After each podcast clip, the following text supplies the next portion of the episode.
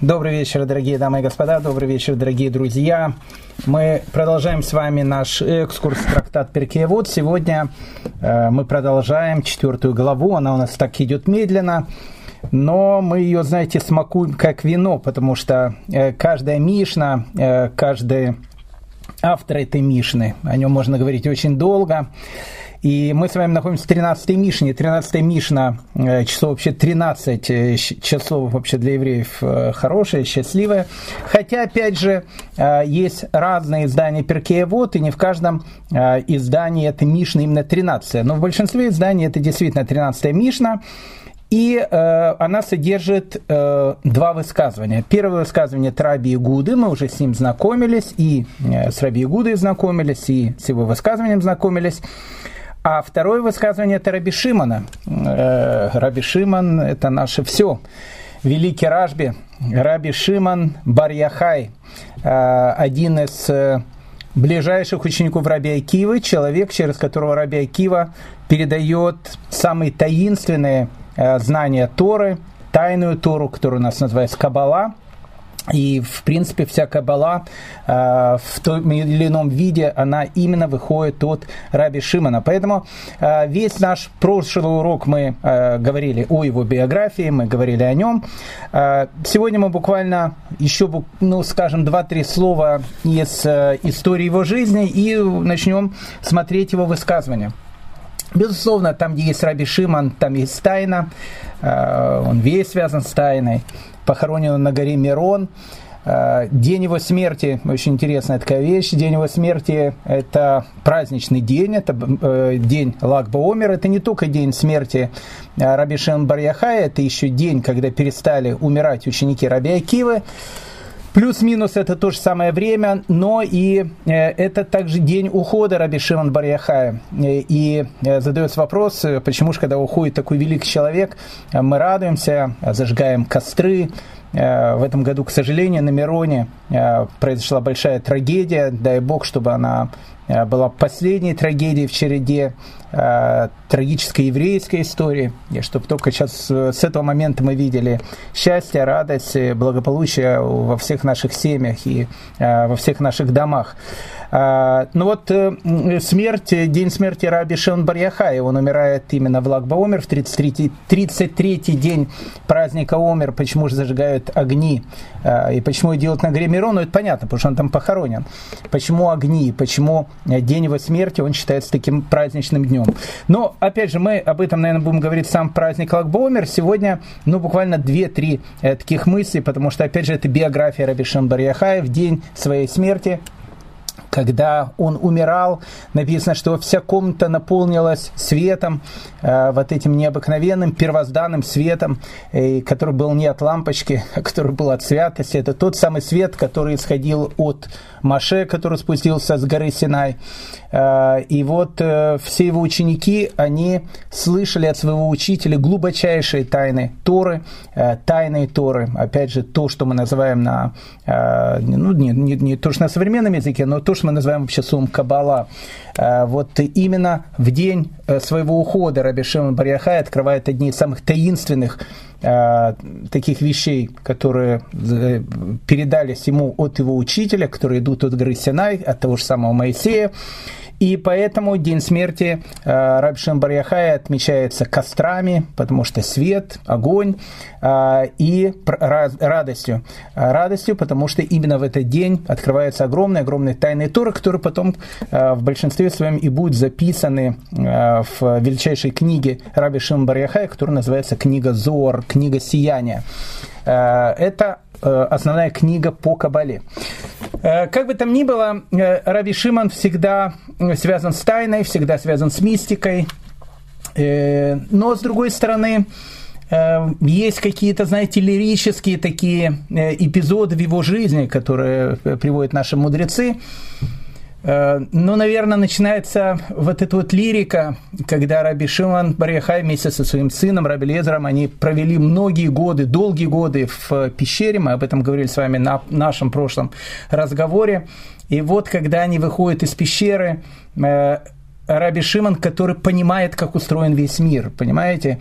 Э, то есть вообще устройство мира, э, внешнее устройство мира, э, он понимает уже даже не на уровне атомов, не на уровне нейтронов и протонов, он понимает на уровне каждой духовной детали этого мира. То есть весь мир для него выглядит совершенно понятным, разумным. Он не то что разумным, он, он понимает причинно-следственную связь всего происходящего в этом мире и никак не может понять, как люди которым дается в, этой, в этом мире там 70, 80, 90, не знаю, кому-то 100, ну до 120 лет э, э, годы жизни, они приходят в этот мир, как они его могут тратить на какие-то вещи, не связанные с самым важным, э, почему человек приходит в этот мир, а приходит человек в этот мир для того, чтобы э, подняться духовно для того, чтобы совершить свой выбор, выбор между плюсом и минусом, выбор между добром и злом.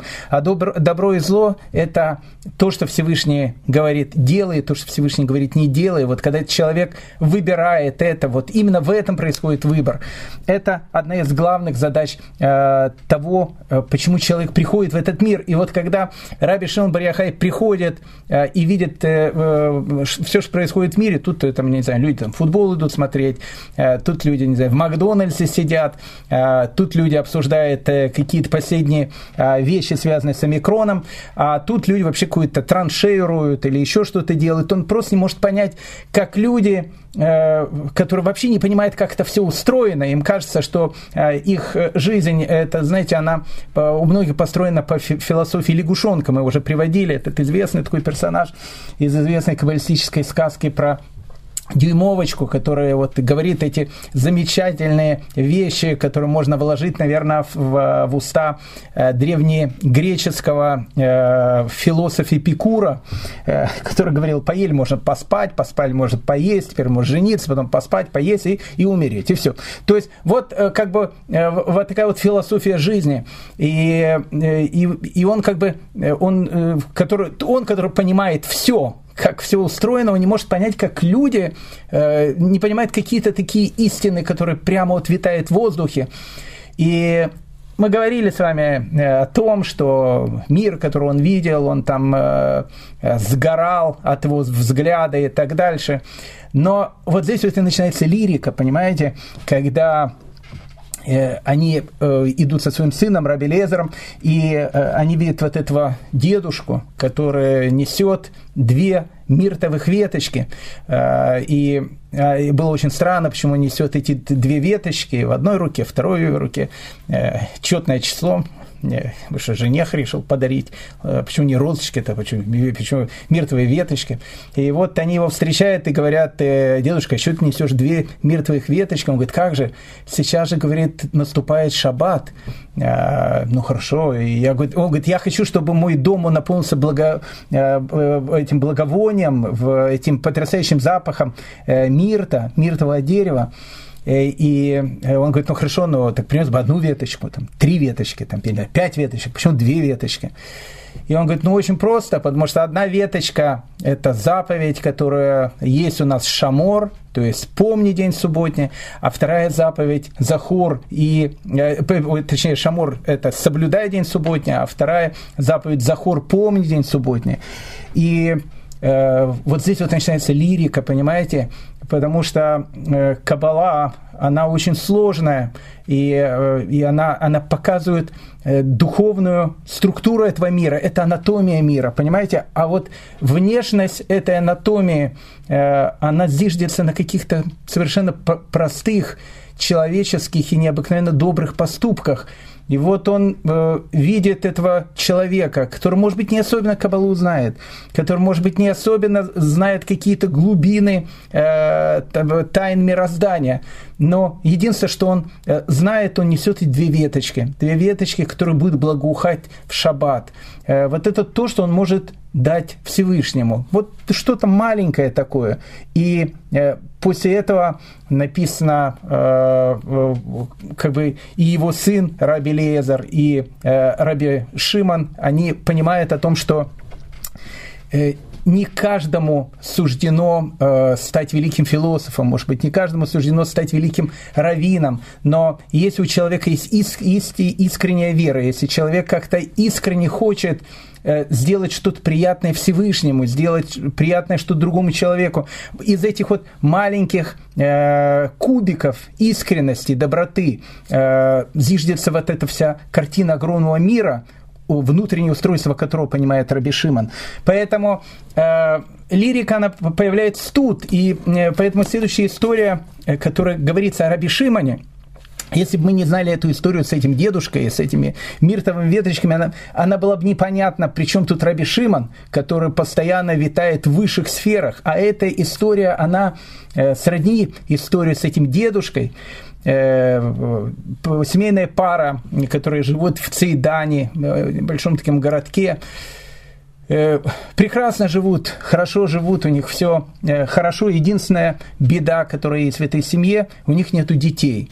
А они живут многие годы, живут около 10 лет, а по еврейскому закону, в принципе, если супруги прожили 10 лет вместе – и у них нет детей, не дай бог, ни про кого не будет сказано, то, в принципе, они могут развестись. Э, и э, могут развестись, могут не разводиться, понятно, но э, вот эта вот семейная пара, которая идет история, еще раз, и это очень странно, что он связан с Раби Шиманом, потому что, опять же, Раби Шиман это всегда тайна, это всегда какие-то глубины, это всегда какая-то высшая математика, кибернетика и так дальше.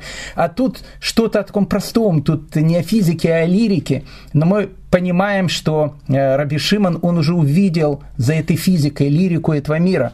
И вот, э, э, вот эта вот сменная пара, они хотят развестись. И и они не знают, как это сделать правильно. Они любят друг друга, они хорошо относятся друг к другу, но детей нету, и они понимают о том, что должен быть, видимо, развод. И они пришли к Раби Шиману и задают вопрос, как правильно развестись. Ну, сложный вопрос, ужасно сложный вопрос.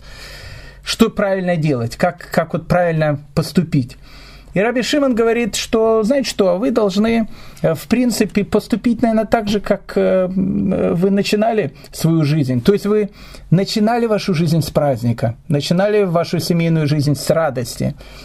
Ну и закончите вашу семейную жизнь тоже с э, торжественного обеда ведь вы же расстаетесь все-таки друзьями.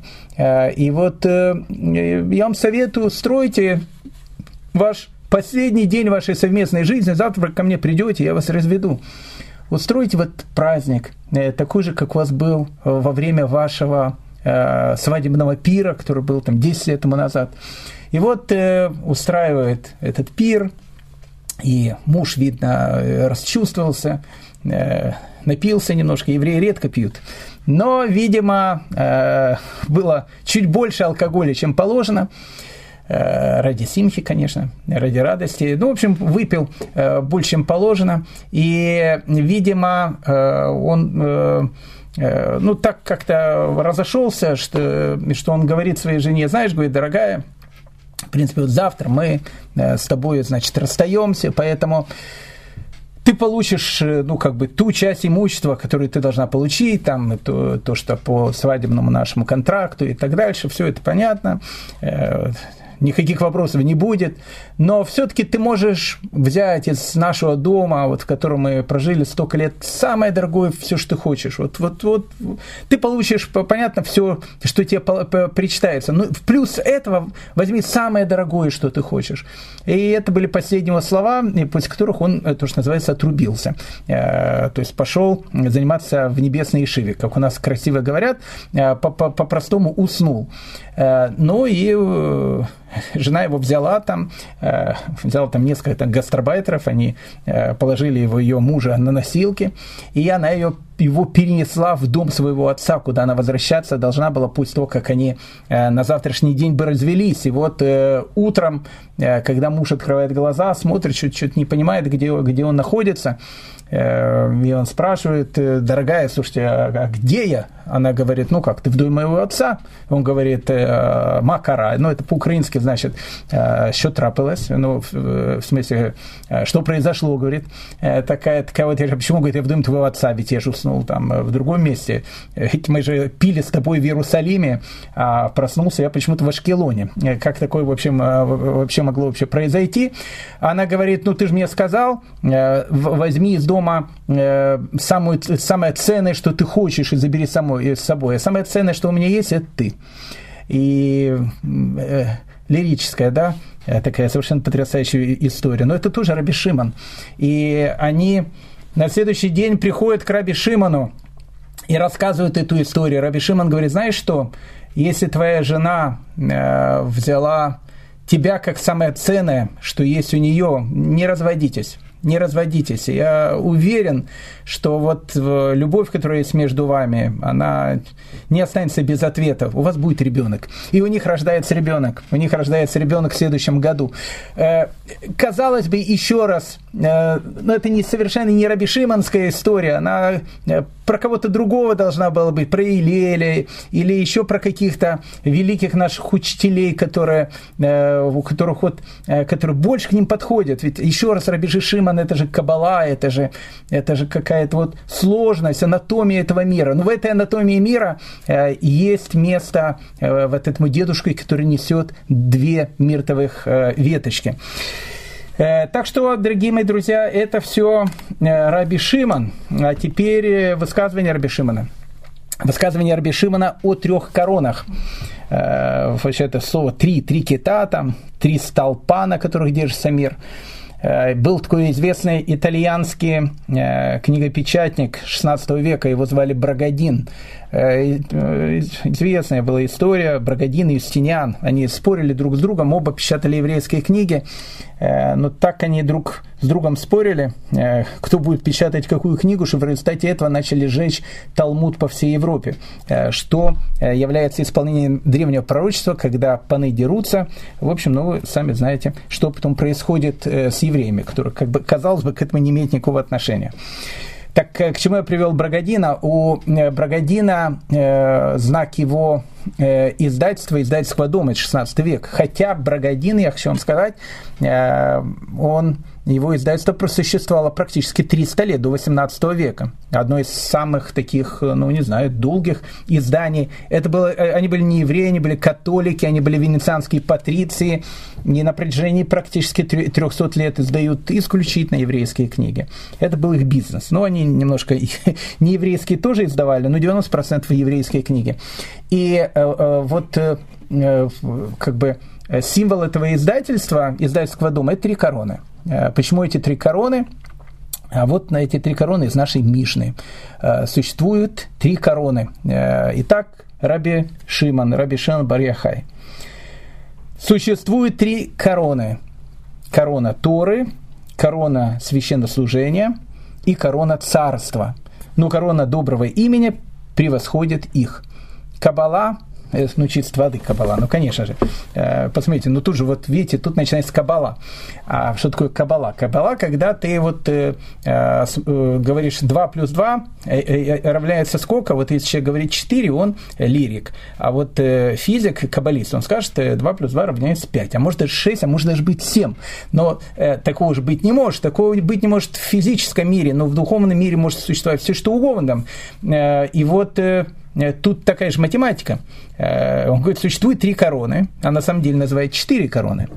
Почему же тогда он говорит, что есть три, есть их четыре? Потому что, э, еще раз, послушайте внимательно. Видите, это такая загадка на внимательность. Существует три короны, говорит Раби Шимон. Короны Торы – раз, короны священнослужения – два, корона царства – три, но корона доброго имени превосходит их. То есть, получается, есть четвертая корона. Она называется корона доброго имени. Почему же тогда их три, а не четыре? Вот. Вот здесь вот узнается Раби Шиман, да? Вот, вот это, в этом весь он, Раби Шиман. Э, ну, мы не будем влазить в, э, в какую-то кабалу, мы не будем влазить в какие-то тайны, хотя, может быть, немножко приоткроем э, какую-то немножко такую занавесу таинственности в этой Мишне. Ну, давайте по, с вами порассуждаем вместе, а что такое вообще-то короны, о которых идет тут речь? Корона – это это некий символ власти. И поэтому действительно существует в еврейском народе И, наверное, в духовном мире вот эти три короны. Первая корона – это корона царской власти – Э, когда есть царь, и вообще идеал еврейского общества – это не демократия э, и не теократия. Идеал еврейского общества – это монархия э, и не конституционная монархия. Вот мы все многократно говорим о том, что мы ждем прихода Машиаха. И вот мы его ждем, и ждем, что он придет каждую минуту. Я уверен, что он придет во время нашего урока. У меня тут сзади дверь. Э, я вот жду, когда она откроется и когда он войдет и скажет, дорогие э, наши слушатели, э, очень рад вас приветствовать. Это будет самый счастливый день в жизни, наверное, всего человечества. Дай Бог, чтобы это произошло. Так вот, Машиях, да, а кто такой Машиях? Машиях – это помазанник. А, какой помазанник? Помазан на что? Он помазан на царство. Машех – это и есть царь, э, еврейский царь. Поэтому э, мы не будем сейчас говорить про э, то, что такое еврейский царь, зачем нужен еврейский царь, но идеал древнего еврейского общества и идеал будущего, когда придет, опять же, Машех, и когда, как говорит пророк Ишаягу, пророк Исаия, перекуют мечи свои на орала и копия свои на садовые ножницы, и больше народ не будет учиться воевать, когда наступит э, эра всеобщей гармонии, счастья э, и духовного видения этого мира, когда будет происходить воскресение из мертвых, Э, это будет мессианская эпоха, это будет эпоха еврейской монархии, эпоха еврейского царя. Поэтому э, первая корона – это корона э, царства. Вторая корона – это корона э, священнослужительства. Э, священнослужители – это коины, э, это э, те люди, благодаря которым происходит служба в Иерусалимском храме, а когда э, придет Машиах, э, одна из э, первых вещей, которая должна будет произойти, будет отстроен третий храм, что мы ждем, каждую минуту, и а третий храм, и все, что будет существовать, это соединение духовного и материального в одной конкретно точке мира, которая находится на Храмовой горе. Будет она происходить благодаря кому? Оно будет происходить благодаря коинам, благодаря священнослужителям. Ну и третья корона, э, о которой мы говорим, это корона э, Торы, точнее она тут первая. Сначала идет корона Торы, корона священнослужительства и потом только корона э, царства. Корона Торы э, по одной простой причине, потому что если бы не было Торы, все остальное было бы неинтересно. Э, человек приходит в этот мир, как мы сказали, для того, чтобы выбрать между плюсом и минусом, выбрать между добром и злом. Э, в этом смысл жизни человека. А как узнать, что такое добро и что такое зло? А как узнать, что такое плюс и что такое минус? Для Рабиновича плюс может быть в одном, а плюс Рабиновича у Хаймовича самый настоящий минус. В мире, где не существует абсолютной морали, в мире, где не существует абсолютного понятие о том, что вот это черное, это белое, это добро, это зло, невозможно осуществить этот выбор. А кто нам дает этот выбор? Этот выбор дает Тора. Она говорит, вот это правильно, а это неправильно. Это добро, а это зло. Поэтому э, вот три основополагающие вещи, э, на которых как бы все изиждется корона Торы, корона э, священнослужительства и корона царства. Но, э, вы знаете, э, на протяжении еврейской истории она длинная еврейская история, очень длинная, ей уже около 4000 лет. И поэтому в нашей истории ну, было э, все. Пирамиды были, и, и э, Древняя Греция была. И, и когда трое было э, с Еленой Прекрасной, евреи, евреи уже тоже давно жили к этому моменту.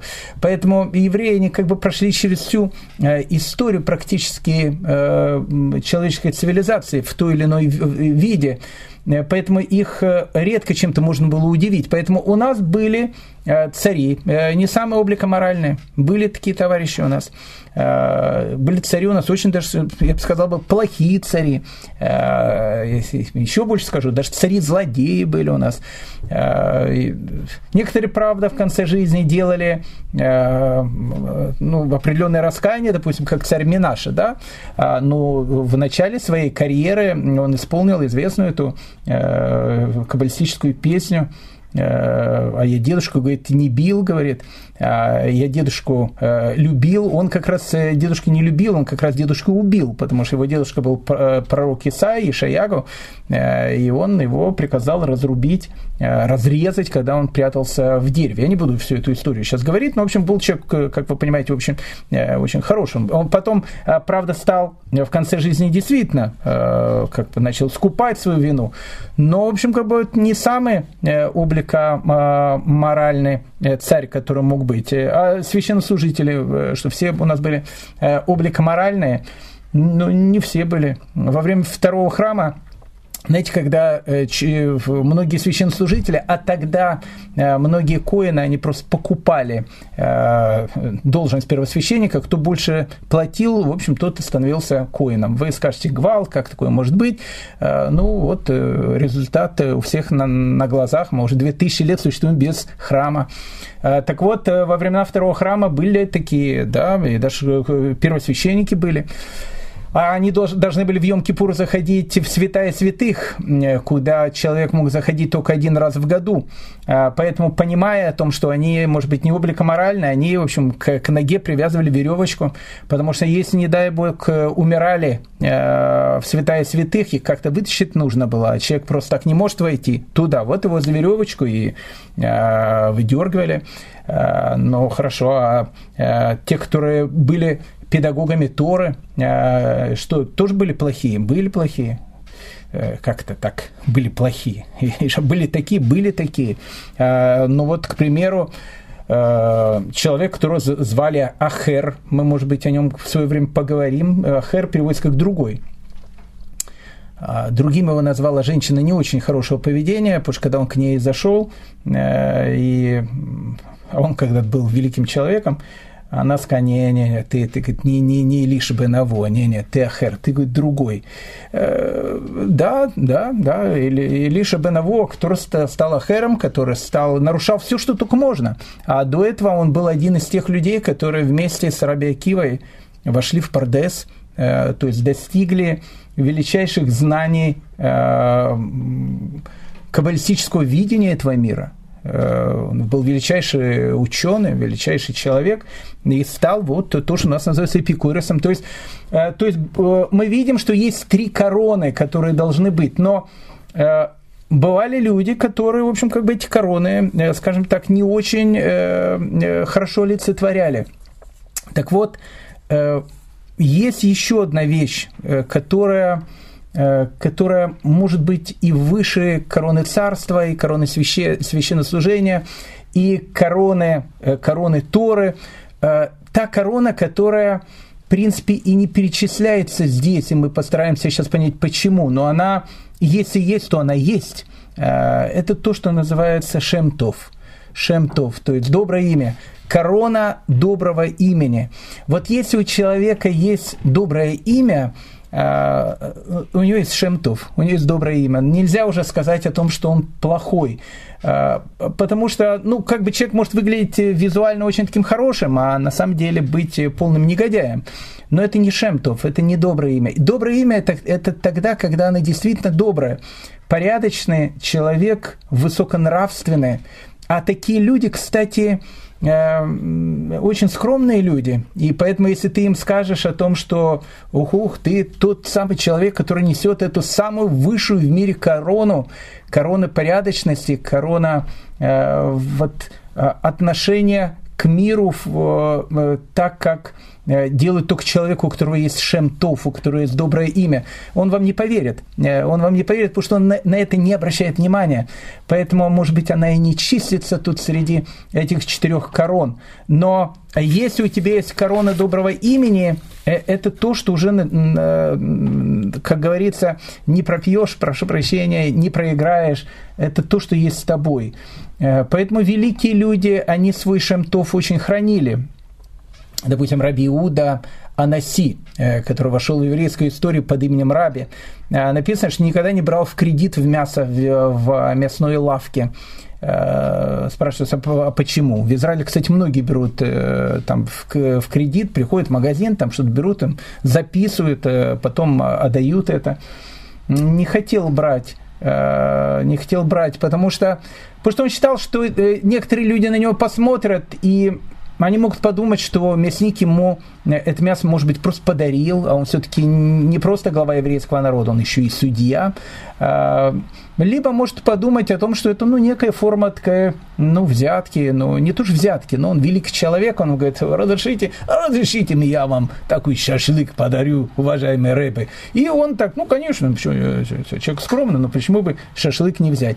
Поэтому нет, нет, он не, не хотел, чтобы чтобы его э, имя, а у него был Шемтов, э, даже в таких мелочах, либо, допустим, Рейш Лакиш, другой наш величайший раввин, а, один из Амараев, он, допустим, всегда видел, с кем он говорит. Вот если он с кем-то начинал разговаривать, он всегда Э, пять раз подумал, говорить с этим человеком или нет. Почему? Потому что, потому что многие люди, э, видя, что есть Рейш Лакиш, а Рейш Лакиш был человеком кристальной порядочности, э, вот беседуют с этим человеком, значит, это человек порядочный, хороший, добрый. И поэтому, если он завтра у тебя придет и скажет, можно ли одолжить у тебя 100 рублей, ты, конечно, ему эти 100 рублей дашь. С ним же сам Рейш Лакиш разговаривал. Поэтому это люди, которые Э, которые всегда хранили свой שם טוב, которые всегда хранили свое доброе имя. Вот оно, э, оно выше всех других имен. Но это, это, знаете, это, ну, как бы это немножко такой простой смысл. Э, но давайте будем посмотрим еще, может быть, чуть глубже. Есть э, наши комментаторы, допустим, Рафа Авраам Вайнгорд, э, в принципе, э, очень такой э, великий э, человек, очень большой философ, раввин, по-моему, живет в Швейцарии, может быть, я ошибаюсь, э, наш современник. Э, вот он говорит о том, что вот эти три э, короны, о которых тут идет речь, они связаны с заповедью, заповедью Бен Адам Лехавером, между человеком и другим человеком. Э, нас спрашивают вопрос, почему тут заповедь между человеком и другим человеком, тут царство, священнослужительство, там Тора и так дальше, и причем тут корона это доброго имени. Он говорит, что, э, ну, если вот посмотреть э, немножко по другим углом э, на высказывание нашей Мишны. Э, написано, вот, допустим, у нас есть корона, корона царствования, не, не корона Торы. А что такое корона Торы? Корона Торы – это, наверное, самая важная мысль, которая есть в Торе.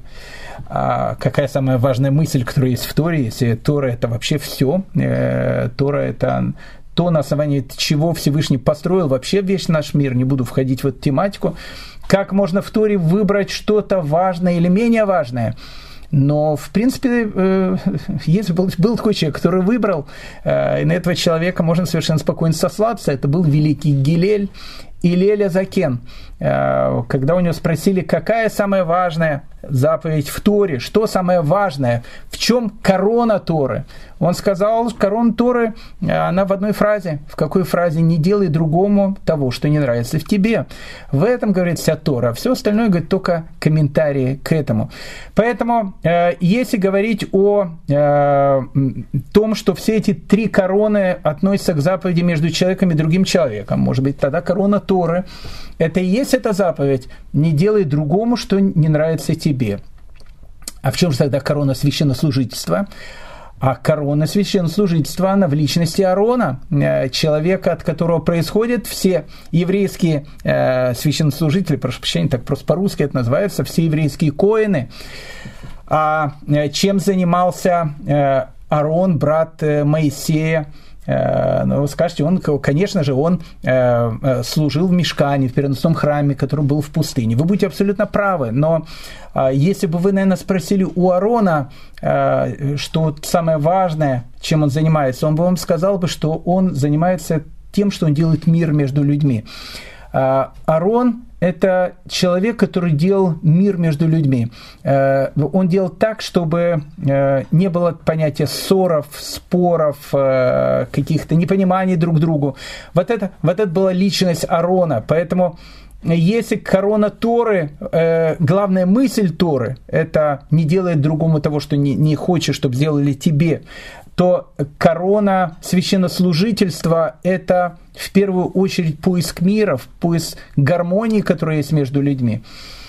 Ну хорошо, а что ж тогда такое корона царства, о которой тут говорится? А корона царства – это то, кем должен быть еврейский царь. А еврейский царь должен быть, так сама Тора пишет, чтобы не возносилось сердце его над братьями его. Что это имеется в виду? Имеется в виду человек, у которого есть даже все, э, самолеты, пароходы, э, деньги в швейцарском банке, и ему может даже показаться на какой-то момент, что он очень крутой, он, э, если он хочет быть настоящим евреем, если он хочет быть настоящим человеком, который живет по Торе, э, его сердце не должно возноситься над братьями его. То есть он должен понимать о том, что все богатство, все, что у него есть, это все, что приходит от Всевышнего. Поэтому, говорит Раф Авраам Вайнгорд, может быть, все вот эти три короны, о которых идет речь, это человеческие качества – тогда э, спрашивают у него э, его ученики, ну хорошо, а что же тогда так, так, такое корона доброго имени? Он, и почему она не упоминается среди корон? Он говорит, потому что корона доброго имени должно быть над каждой из этих черт характера, понимаете? То есть, э, если ты э, делаешь корону Торы, то есть не делай другому что, э, того, что не хочешь тебе. Это, э, это очень хорошая фраза, и человек может ее твердить как мантру, а при всем при этом делать какие-то гадости. Но, но э, будет очень много говорить о любви к другому еврею и так дальше. Я знаю таких, к сожалению, людей. Очень те, которые много говорят о любви к другому еврею, это у них такая вот, вот полностью все на этом настроено. Как правило, есть там в глубине, может быть, и, ну, как бы фраза, это фраза. Помните, я сказал Федор Михайлович, Михайлович не герой моего э, произведения, но ну, человек великий-то был, э, я имею в виду Достоевского. Э, помните, он сказал, говорит, полюбить, говорит, весь мир, говорит, легко, попробуй, говорит, полюбить конкретно взятого человека. Это сложно. Так вот, вот есть у тебя корона Торы, не делай другому, что не хочешь тебе. А, а вот наверх поставь корону доброго имени. Вот ты это все делаешь, но вот, вот ну, только с добрым именем. Вот э, чтобы это было э, по-честному на самом деле.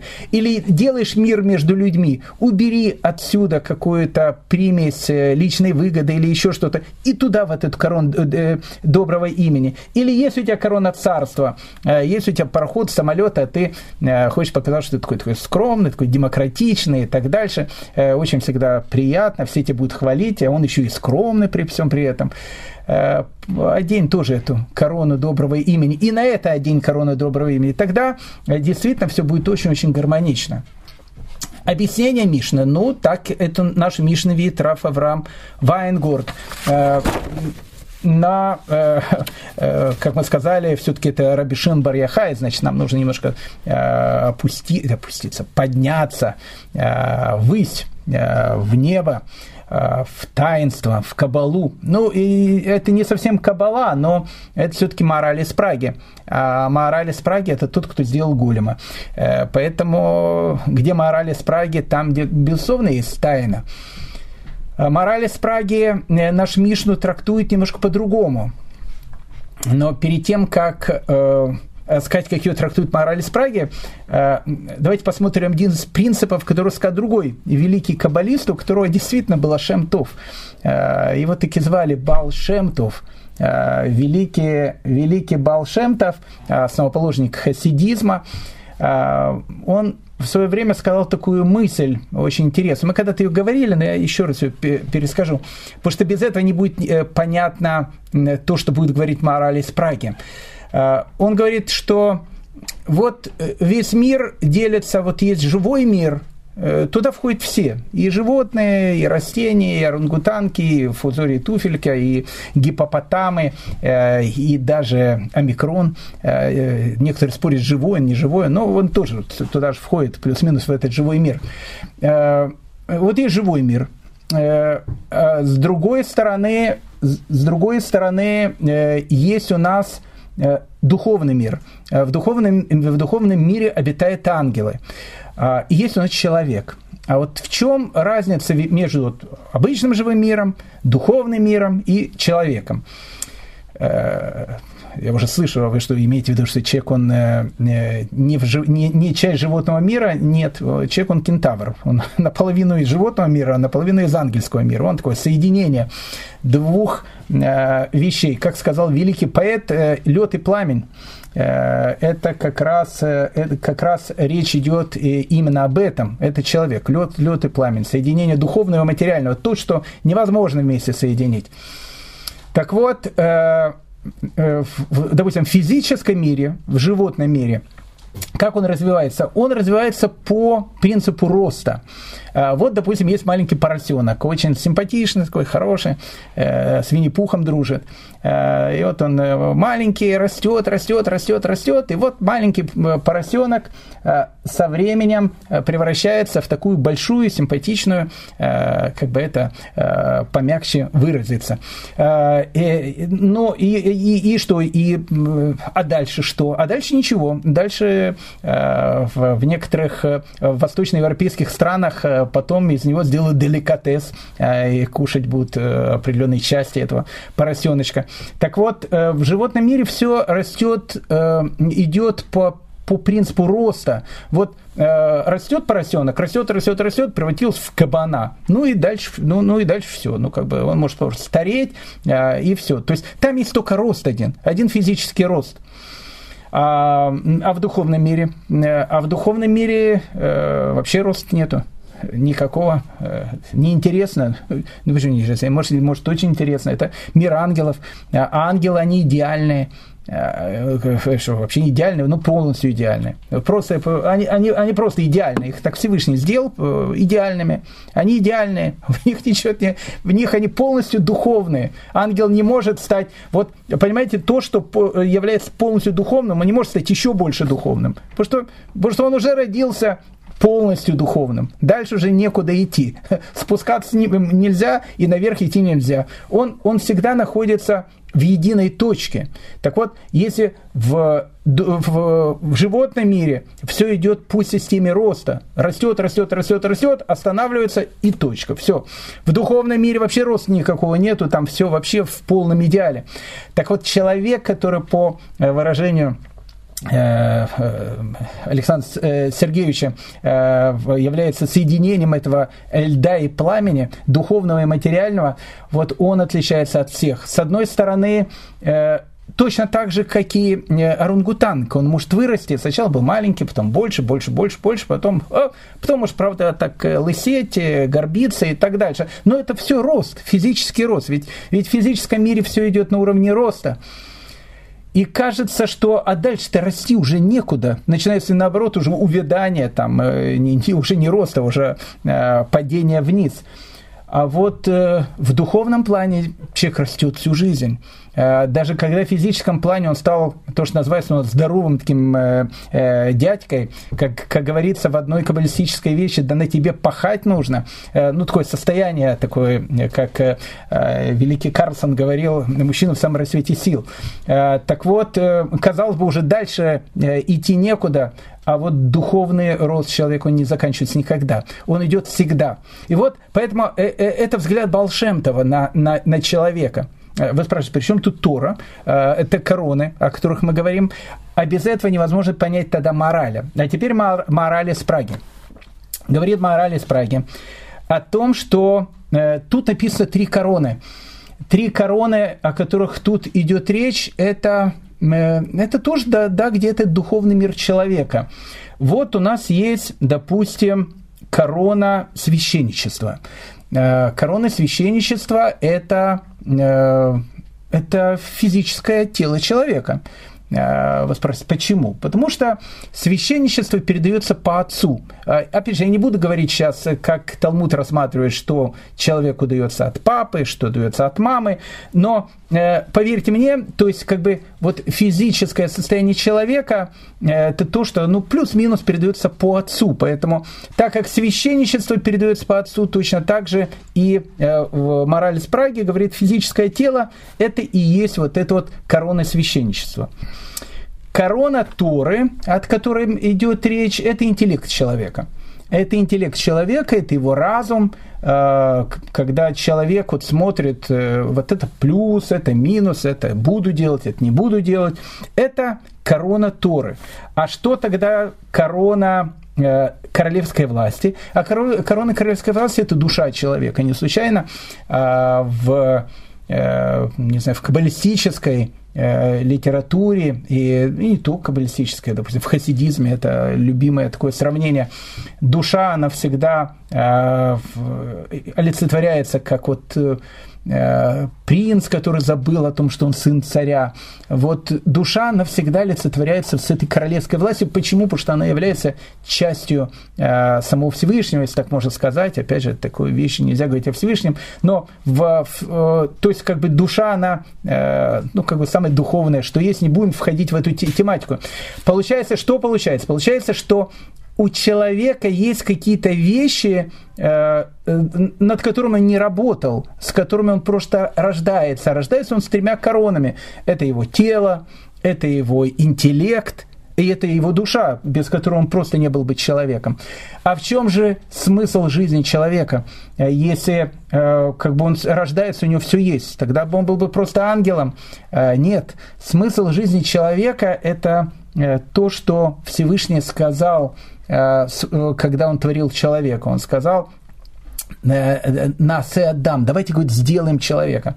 И один из комментариев, он спрашивается, а кому обращается Всевышний, сделаем человека? Обращается к самому человеку, ведь он же его еще не сделал. Конечно, не сделал, но когда он сейчас появится, он говорит ему, давай мы из тебя сделаем человека. То есть я тебе дам вот три вот этих вот главных э, качества, которые должны быть у, чело, у человека.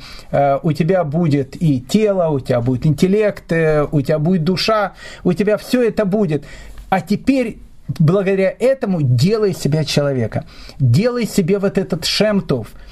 Э, поэтому с точки зрения морали из Праги, э, три короны, они упоминаются, потому что они есть, а четвертая, э, либо она будет, либо не будет, потому что человек может сделать еще человека, а может всю жизнь прожить орангутангом или лягушонком из известного этого произведения про дюймовочку, о котором мы уже сегодня с вами говорили.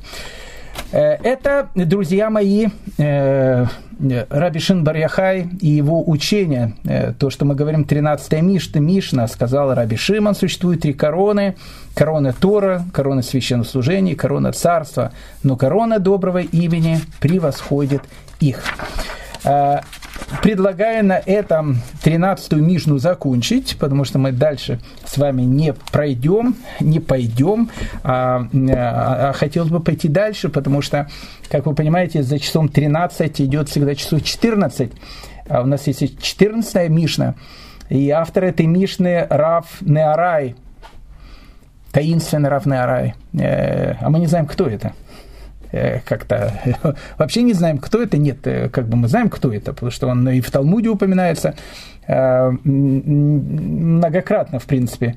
Но, с другой стороны, непонятно, кто это а можно более понятно, можно более понятно, тогда нам надо будет разобрать 14-ю Мишну и познакомиться с Раби Неараем.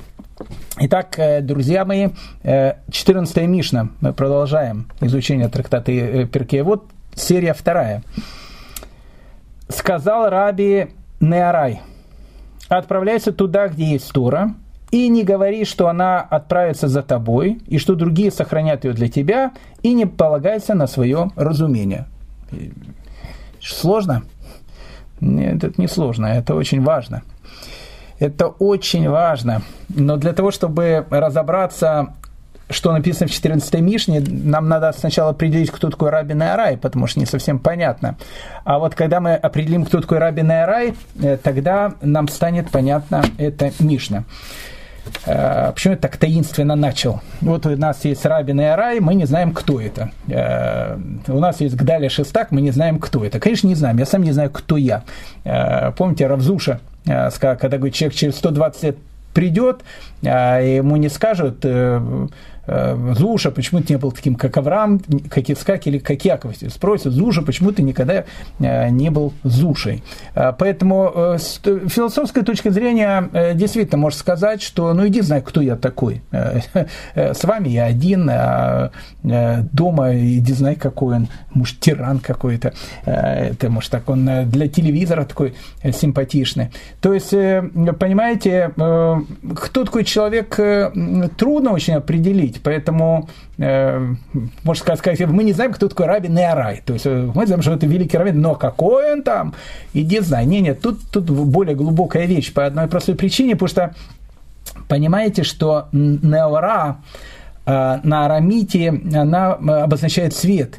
Э, тот, кто дает свет, тот, кто приносит свет – Э, поэтому некоторые говорят, что Раби Нейра – это Раби Мейр. Раби Мейр Байланес, мы уже с ним знакомились э, с вами, по несколько уроков тому назад. А, ну, почему тут Раби Мейр Баланес, а почему тут Неора, это же как бы другое имя. Да не, имя не другое. Э, Раби Мейр, он тоже происходит от слова ор, он тоже происходит от слова свет. А, поэтому говорят о том, что Раби Мейра э, многие называли Неорай, то есть тот, тот, кто дает свет. Какой свет? Свет Торы, который приносит свет закона, свет разъяснения закона, свет разъяснения Торы в этот мир. Поэтому Неора это может быть имя, а Неора это может быть как бы, или евреи не дают э, клички, ну как бы это ну, как бы это какой-то, э, ну, вот образ, вот можно, у нас же есть Раби Исраэль Балшемтов, мы его просто называем Балшемтов, э, хотя он был, э, его звали Раби Исраэль Бен Элиезер, и э, так его называют. Поэтому некоторые говорят, что Неарай – это э, Раби Мейр. Некоторые говорят, что Неарай – это ученик Раби Акивы, который звали Раби Нихемия. А некоторые говорят, что Неарай – это Раби Илиазар бен Арах – Э, великий человек, э, мы с ним сейчас, э, мы уже с ним знакомились, вы уже, может быть, многие забыли, это наши лекции идут, они такие же растянуты во времени. Одни из первых ну, наших лекций, когда мы говорили про учеников Раби Йоханан бен Закая. Так вот, Раби Йохан бен Закай, он говорил, что у него было пять великих учеников, и он говорит, если на все, э, там, на, на всю чашу весов там, э, там, посадить там, э, всех его учеников, а на одну чашу весов посадить раби Элиазара Бенараха, то он, в общем, как бы на этих качелях знаний, в общем, как бы перевесит всех остальных. Один из великих учеников Раби Йоханан бен Закая, Раби Лезар бен Арах. Некоторые считают, что Рав Неарая – это именно он, потому что он был тот, кто приносил вот свет, свет э, понимания, свет разъяснения закона. Поэтому э, непонятно, то есть э, либо Раби Неарай, о котором тут идет речь, это действительно Раби Неарай, то есть, ну, как бы был человек, его звали Раби Неарай, либо это один из вот этих вот, как минимум, трех наших мудрецов, которых тоже назвали Неараем при жизни. Раби Мейр, Раби Нихемия или Раби Илиезер Бен Арах. Э, сложно, э, конечно, сложно. Э, и наша задача как у всех Шерлок Холмсов, будет дедуктивным методом все-таки определить, кто же такой Рабин Арай, определить, о ком идет речь. Но для того, чтобы определить, о ком идет речь, когда мы определим, о ком идет речь, будет более понятно, что написано в этой Мишне – то есть Мишна сразу у нас тоже будет э, то, что называется неора, то есть она сразу будет тоже э, по арами, на арамите, как говорится, освещена светом. Э, э, приводятся истории про Раби Неорая э, в, в Талмуде. Есть эти истории. Ну, допустим, э, к примеру, известная история – когда Илья Гуанави, Илья пророк, приходит к Раби Найраю, совершенно нормальная вещь, Илья пророк, Илья Гуанави приходил к нашим великим мудрецам, они с ним часто беседовали, и приходит и, и задает ему вопрос – сам, сам Илья Гуанави спрашивает у Рая вопрос. Он говорит, слушай, а почему происходит вот землетрясение? Там э, цунами, там всякие землетрясения. Э, Рабин Арай, не, не объяснишь э, вот как-то, как, из-за чего это происходит? И Рабин Арай, знаете, он не начал объяснять физику этого мира, там плита такая-то, такая-то, сюда пришла, там наткнулась, все, землетрясение, вулкан. Нет, он пошел немножко по-другому. Он говорит, что вот смотрите, есть два таких высказывания – Э, в книге Дворим написано «Глаза Господа Бога твоего на ней от начала года и до конца года». О чем идет речь? Речь идет э, не о городе-герое Москве, не о городе-герое Нью-Йорке. Речь идет о земле Израиля. Э, глаза Господа Бога твоего на ней от начала года и до конца года.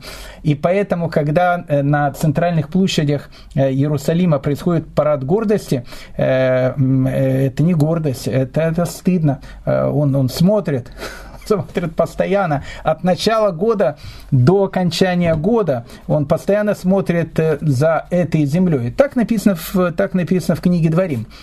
С другой стороны, э, в Тиилим, в 104-м Тиилиме, написано посмотрит он на землю, видите, тут тоже посмотрит, и там смотрит, и тут смотрит, посмотрит он на землю, и содрогнется она, коснется гор, и задымятся они. Так написано в 104-м Таилиме. А, и говорит э, Рабин Арай э, Илья Гуанавид. Ну, тут тоже ему задал вопрос, из-за чего он сказал, Рабин Арай, там землетрясение, там, на Гавайях, там, не на Гавайях, там, я не знаю, где там произошло, в Тихом океане. Почему там землетрясение? Он говорит, тут видите, две цитаты. И тут Всевышний смотрит, написано глаза Всевышнего над этой землей там, э, от начала года до конца года. И тут опять же Всевышний смотрит, но тут его взгляд немножко другой, потому что посмотрел он на землю, содрогнется одна, коснется гор и задымятся они. Говорит Рабнарай, это из-за того, что происходит землетрясение.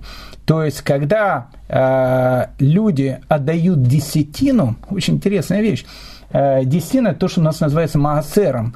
Э, я не буду сейчас э, входить в эти подробности, но, в общем, дают сдаку, дают благотворительность, то тогда глаза Всевышнего над этой землей от начала года до конца года, и э, есть благоденствие в этой земле, и все в этой земле очень хорошо и правильно. А вот когда э, человек говорит э, «сам не гам и другому не дам», это тоже каббалистическое, это на армите переводится «сам не съем и другому не дам сесть». Это ну, просто армейский язык. «Сам не гам и другому не дам». Так, так ну, именно гам надо говорить, потому что э, так на, на ну, восточноевропейском арамейском языке произносится. Так вот, когда человек живет по такому принципу, то тогда действительно посмотрит он на землю, содрогнется одна, коснется горы, задымятся они – и говорит ему Илья Гуанави, ты прав и не прав одновременно, Раби Наарай. Э, на самом деле, говорит, землетрясения, они происходят немножко по-другому в наше время, из-за другой причины. Хотя то, что ты говоришь, это все правильно, но причин землетрясений в другом. Он говорит, из-за из того, что э, парниковый эффект в мире, это то, что там сейчас как раз в Германии, в Америке надо как бы э, партия зеленых, это, из-за этого, да нет, говорит, при чем тут это? Говорит Илья Гуанави, когда Всевышний смотрит на переполненные театры и цирки, а в то время как его храм лежит в руинах, написано, что Всевышний хочет разрушить весь мир. А когда Всевышний хочет разрушить весь мир, происходит вот это, это самое землетрясение. Причем тут театры и цирки. А при том, что э, в трактате Кидушин э, Раби Наарай э, дает нам определение, что будет происходить в предмессианскую эпоху. Вот-вот-вот, вот прямо в предмессианскую эпоху. Кто это говорит? Говорит равный Арай. Э, там же будут эти известные слова. Перед приходом Машеха все государства погрязнут в неверии, и не будет упрека. Не будет упрека, э, говорит Раша, что значит не будет упрека, потому что одно государство не сможет упрекнуть другое, потому что, э, ну как же ты упрекнешь, если э, мальчик э, в восьмом-девятом классе в некоторых странах в которых дедушка, там, э, президент, э, говорит, а я тебе не хочу быть мальчиком, буду девочкой. И все скажут ему, ну, молодец, значит, будешь девочкой. А другая какая-то страна, там, Туманная Альбион она называется, она скажет, там, безобразие. О, кто скажет безобразие? Все, работу теряет и все эти вот вещи. Когда написано перед уходом Ашейха, все государства погрязнут в этой, в неверии, и не будет упрека, потому что какой же там будет упрек? Это, кстати, начало. Это только начало. Рабин Арай потом много-много разных признаков э, скажет того, что будет происходить э, в конце времен, перед эпохой Машеха. Это мир, который вокруг нас, который очень легко узнать. А, когда мы этого разберемся, может, мы определим, кто такой Раби Наарай. А если мы определим, кто такой Раби Наарай, а, нам будет более понятно смысл его Мишни. И тут, э, дорогие мои друзья, по закону жанра я должен закончить на самом интересном месте. А, поэтому всем желаю всего самого доброго и хорошего, э, чтобы вы все были вы счастливы и, самое главное, здоровыми. Продолжение в следующей серии. Счастливо!